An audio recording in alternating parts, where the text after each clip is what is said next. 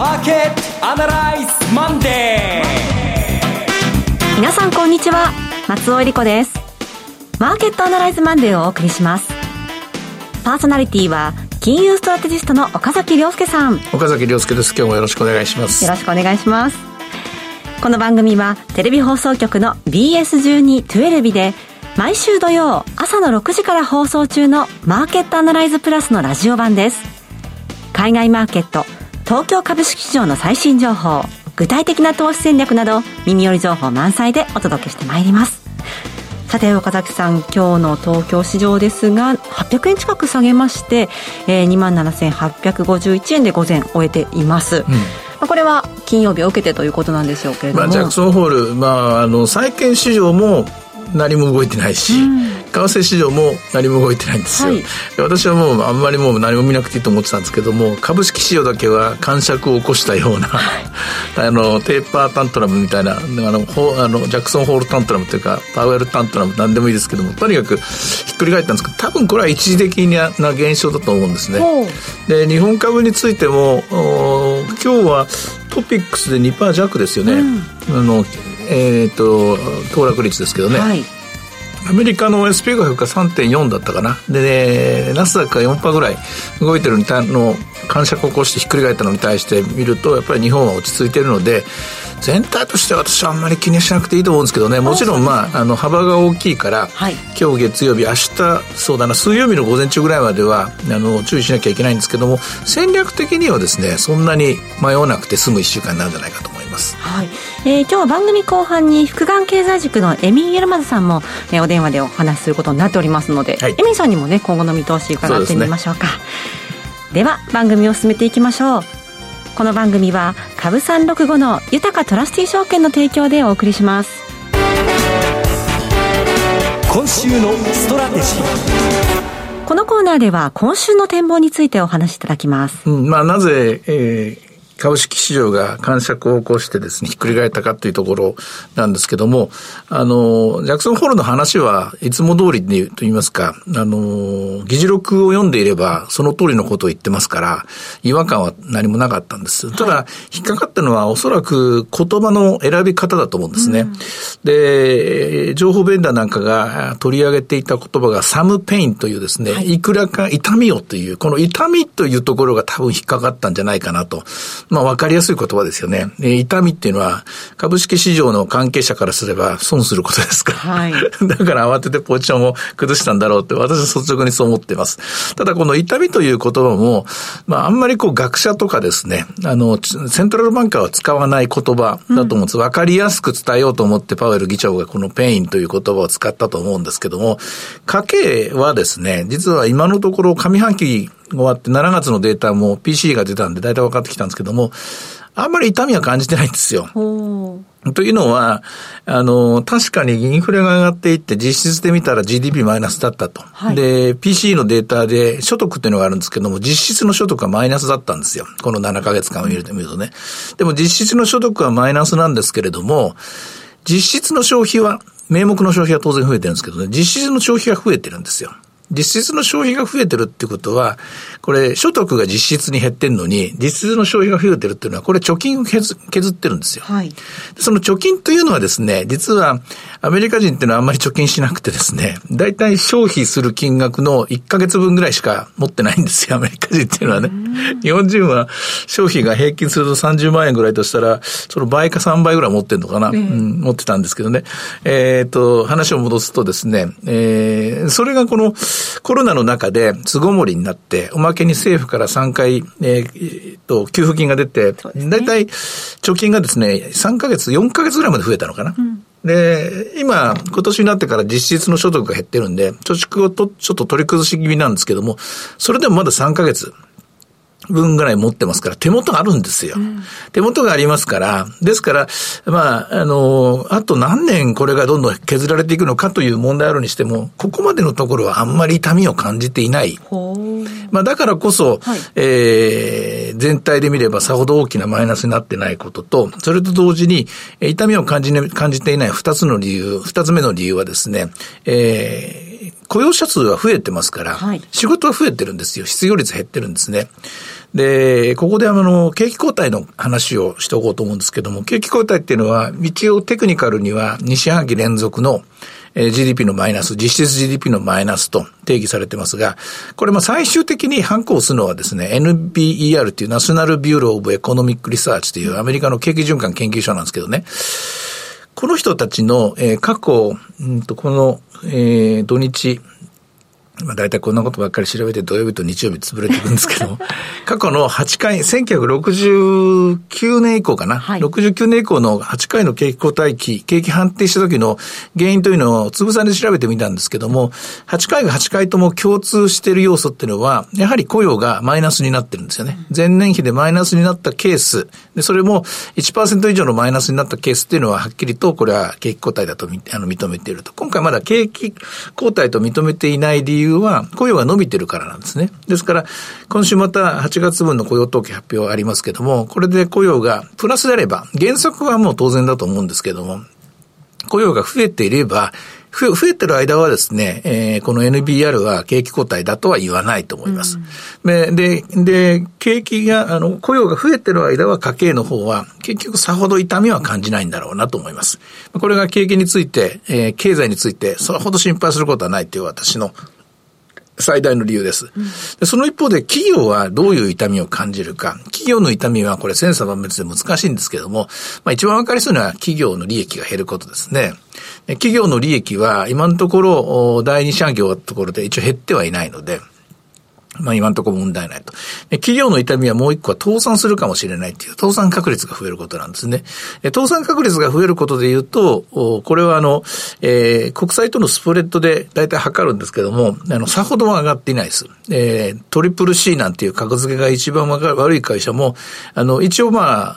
あ、インフレの中で売り上げ伸びてますから、えー、全体的に見るとですね、えー、ちゃんと売り上げが増えているので、えー、倒産するほどのリスクは今感じていないという状態です。ただ、痛みを一つ感じているところがあるとしたらですね、やっぱりあの、あの、水準としての金利が上がってることなんですよね。はい、その、信用スプレッドというスプレッド上がってないんだけども、そもそもの、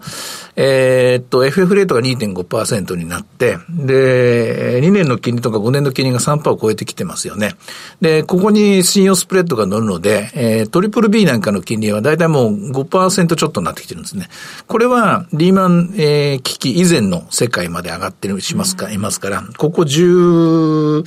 そうですね、3年ぐらい、はい、12、3年ぐらい見たことのない金利水準になってきたと。うん、で住宅ローン金利も同じです。この2つは大体連動して、なぜか連動して上がる上がるんですね。みかんとりんごなんだけども、あの、住宅ローンと、えー、企業の調達金利っていうのは関係ない2つなんだけど、同じように上がるんですね。まあ、それが上がってきたので、ここは確かに痛みは痛みやだろうなと。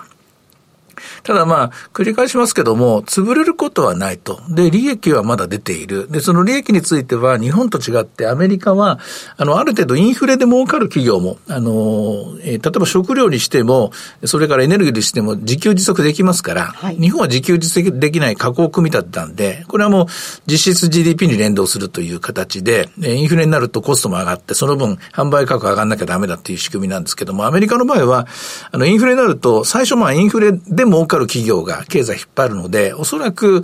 えー、上半期はですね、そういう企業の利益を押し上げてたんでしょうね。で、後半は、今度は価格転嫁で、まあ、押し上げてグループがカバーしていくんでしょうけど、なるほど、企業の業績は、企業の利益は、どっかでピークアウトするんだろうなと。これは見えます。どっかでピークアウトするんでしょうけども、ただその、倒産確率が上がってこない現状で見ると、まだすぐそこにですね、えー、一気に業績が悪化するようなリスクはないのかなというふうに思うんですね。で、まあ整理すると、えー、家計はあまり痛みを感じていない。え、企業は痛みを感じ始めている、恐れている。で、さらにもっと痛くなるかもしれないと思って、株式市場が感触を起こしたと。ここがまあ、アメリカのですね、マーケットの、あまあ、平たく、平たく見たですね、説明になるかなと思うんですね。うん、ですが、あの、繰り返しますけども、あの、1日でまあ3.4%とか、えっと、えー、グロース株が4%落ちているというところから始まってるんですけども、ちょっとまあやりすぎちゃったというか、その前の期待も大きかったんでしょうけども、はい、あの、おそらくはデリバティブを中心とした、デリバティブを中心としたっていうのは先物とかオプションを中心としたですね、ポジションのひっくり返しで金曜日のマーケットが起きてると思いますので、えー、そういう意味では、まあ、火曜日まで待って、えー、これ以上売り物が出なかったらもう、ごくごく短期的にアメリカも終わると思います。で、もっと言うと、今週の雇用統計で、はいえー、非農業分の農業分の雇用者数が、まあ一応30万人減速するんですけども、プラスであれば、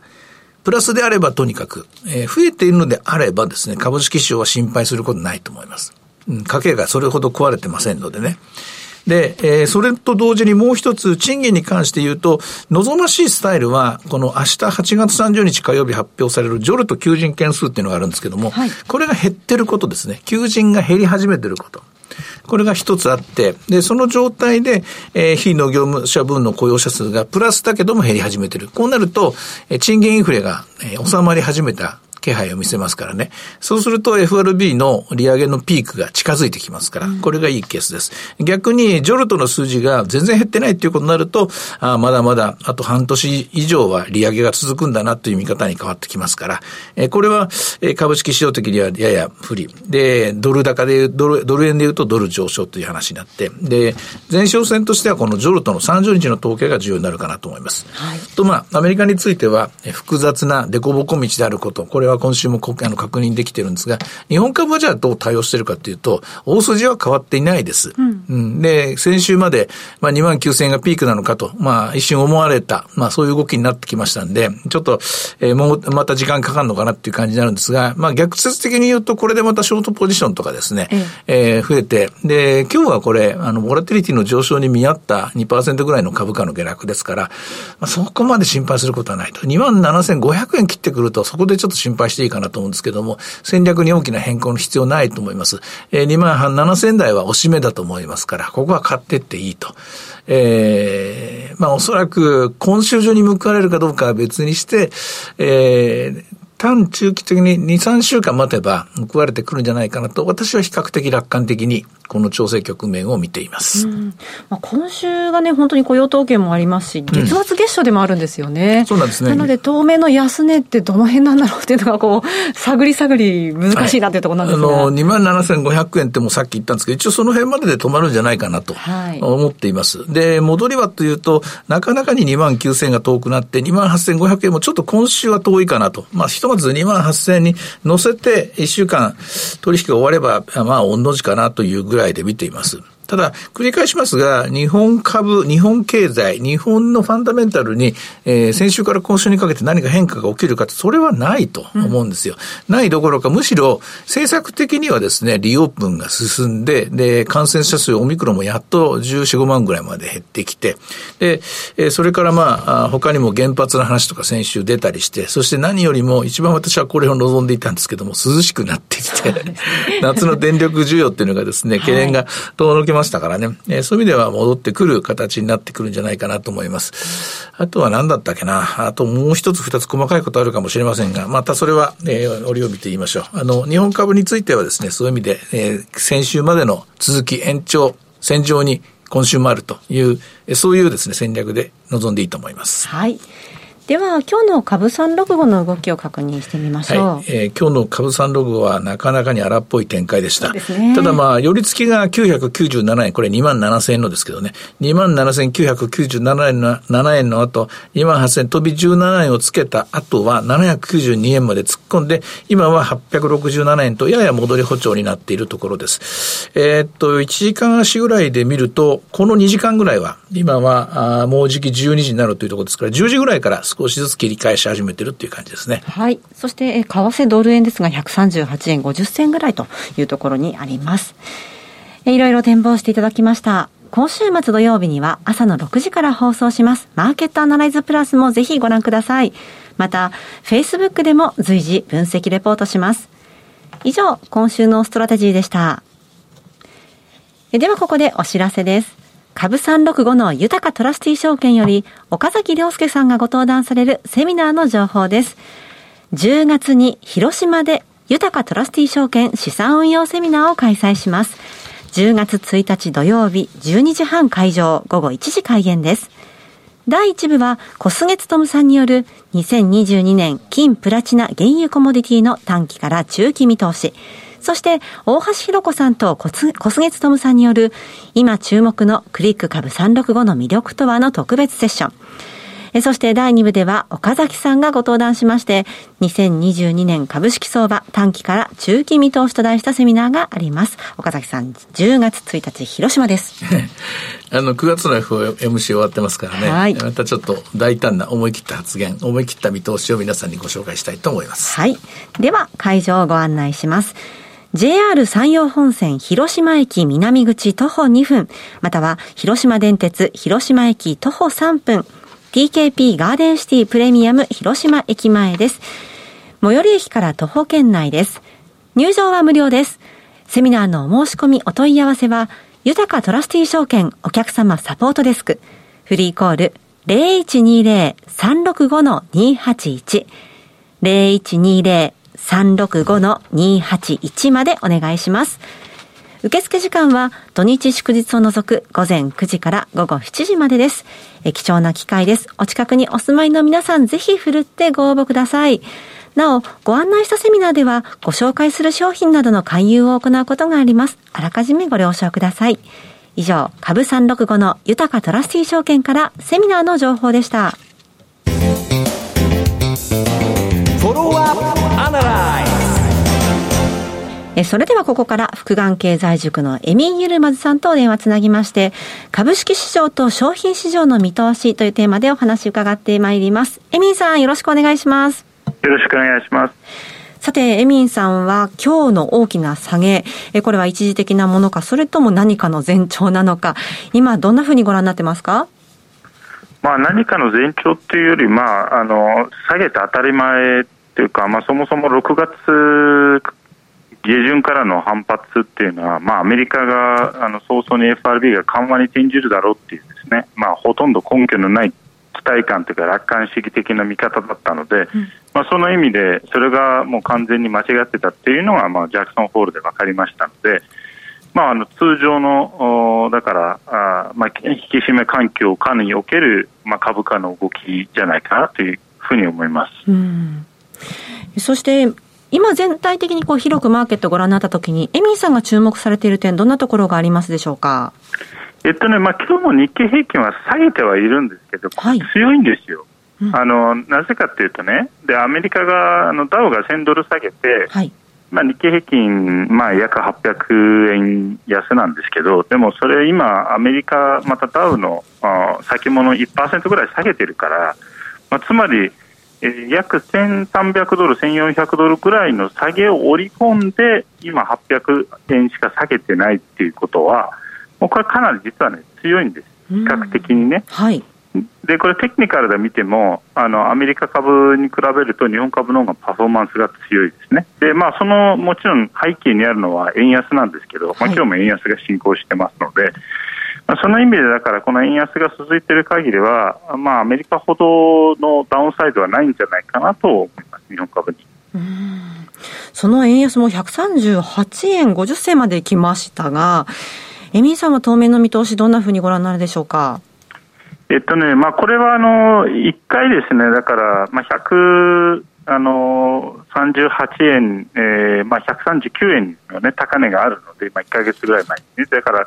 まあ、あの6月のその高値を抜くようなもし場合があればですね。ただそのためにはアメリカの10年金利がまたあの3.5%近くまで上昇しないといけないので、えーまあ、そこまでアメリカの10年金利が上がると今のところは思えないので、えーまあ、日本あのドル円が高値を抜くとは思いませんが、まあ、しばらく強い、えー、感じの動きは続くかなと、まあ、もしくはあのボックスレンジ相場じゃないかなという気がします。岡崎さんいかがでしょう？いや、全く同感なんですけども、その中で、あの、日本株について、先週、いろいろ細かい細かいグッドニュースがコツコツと出始めましたよね。例えばまあ、水際対策の緩和。例えばまあ、原発がまあ、少しずつですけども、元の水準といいますか、稼働が増えていくとか。これ、あの、あんまりみんなこう、評価してないですけども、無視しちゃいけないニュースですよね。いや、おっしゃる通りだと思いますよ。なんか、あのやっぱりね、その、ニーサ枠の引き上げから、あの、まあ、原発の話もそうなんですけど、まあ、なんとなくだから、あの、岸田さんのイメージ、あのまあ、事前のまあ選挙前のイメージ、まあ、選挙が通ったらどうせまたその増税するだろうみたいなところから、割となんか、まだなんかあの、その投資家に、まあ、配慮したっていう言い方はちょっと間違ってるかもしれないですけど、うん、まあ、そこまでなんかその、えー、株あの株式市場にはマイナスなことをやらなそうだなっていう認識は、本当もうちょっと広がるべきかなって気はします、おっしゃる通りです。うんまあ、それと、アメリカのその企業業績については、やっぱり、アメリカってやっぱり大きな国ですから、エネルギーの産業もあるので、その、日本みたいに単純な、まあ、モデルではないので、これ、どの時点で企業業績がはっきりとこう減速してくるかわからないんですが、ひとまず、この46がピークだったのかなっていう印象を私は持ってるんですけれども、エミさんはどんなふうに見ていらっしゃいます？いや、あの多分その通りだと思います。で、これからあの今の予想も例えばまあガイダンスも私まだ強気だと思ってるので、うん、アメリカはね。だからまあ下げてはきてるけど、だから多分今後まあ1年間ぐらいまあ悪化していくんじゃないかなと、ね、ちょっとね。うんうん、そんな感じはします、うん、ただその癖、まあ、なんか矛盾した言い方ですけど、だけどそんなにひどい、ひどい景気後退ではないような気がするんですね。まあ、だからひどい景気後退、おっしゃる通りで、そのひどい景気後退を何で、その、まあ、比較するかによるんですけど、まあ、失業率ですね、私の場合。はい。あの、まあ、大恐慌的なものなんですかね。だからひどい景気後退って、そういう、うん、そういうの起きないんじゃないかなって気はするんですけどね。うん、まあ、ただ指数で半値ぐらいはいくんじゃないかなと僕のね、前から言ってるんですけど、うんだからそれ以上の逆に下落は多分 FRB は許さないんじゃないかなって気はします。まあでも高値から跳ねてるとやっぱりもう一回売らなきゃいけないなと思って昨日売ったと、金曜日売ったとこんな感じなんですかね。そうですね、そうですね。うん、だからまあ実はそんなにもうあのナスダックがもう高値から3割下げてたんですよ。この6月に反発してなければね。うん、そうそうそう。そう。だからあとあと2割だったんですよね、実はね。そう。だからまあ、まあでもそれも下げ相場の特徴で、まあ、あの反発を繰り返しながら高値を下げていっているので、うん、まあある意味だからこそ要注意かもしれないですね。一気にガツンと売られて、うん、あの終わるみたいな話じゃなくて、こうちょっとじわじわ下げてる感はありますね。うん引き続き警戒をしながらということ、うん、まあ、でもね、今、あのコロナのおかげで世界はグローバルでなくなったんで、はい、だったら日本株に投資した方がいいよなって、アメリカの投資家もそろそろ気がつきそうな頃だという気がするんですけどね、私は。いや、これね、面白いんですよ。私もあの、あの、ちょっと、トレンドラインをね、実は高値から引いたら、綺麗なその下げトレンドアメリカに見えるんですけど、同じラインを日本株に、日経平均に引いたらですね、割とトレンドラインぶち抜けてるんですよね、強くね。そう選挙後にあのだから、多分日本株の方がやっぱ強いんですよ、アメリカ株より相対的に。そうですよね、本当にグローバルな時代だったら一緒に動いていいんでしょうけど、コロナでグローバルな時代、とりあえず終わっちゃいましたからね。そうですね、まあでも逆に日本株にとっていい時代が来たんじゃないかなそうです、ね、まあ、それを期待してます。はい、はい、エミさん、今月もありがとうございました。ありがとうございました。さて、マーケットアナライズマンデーはそろそろお別れの時間です。ここまでのお話は、岡崎亮介と、そして松尾恵理子でお送りしました。それでは今日はこの辺で失礼いたします。さようなら。この番組は、株365の豊かトラスティ証券の提供でお送りしました。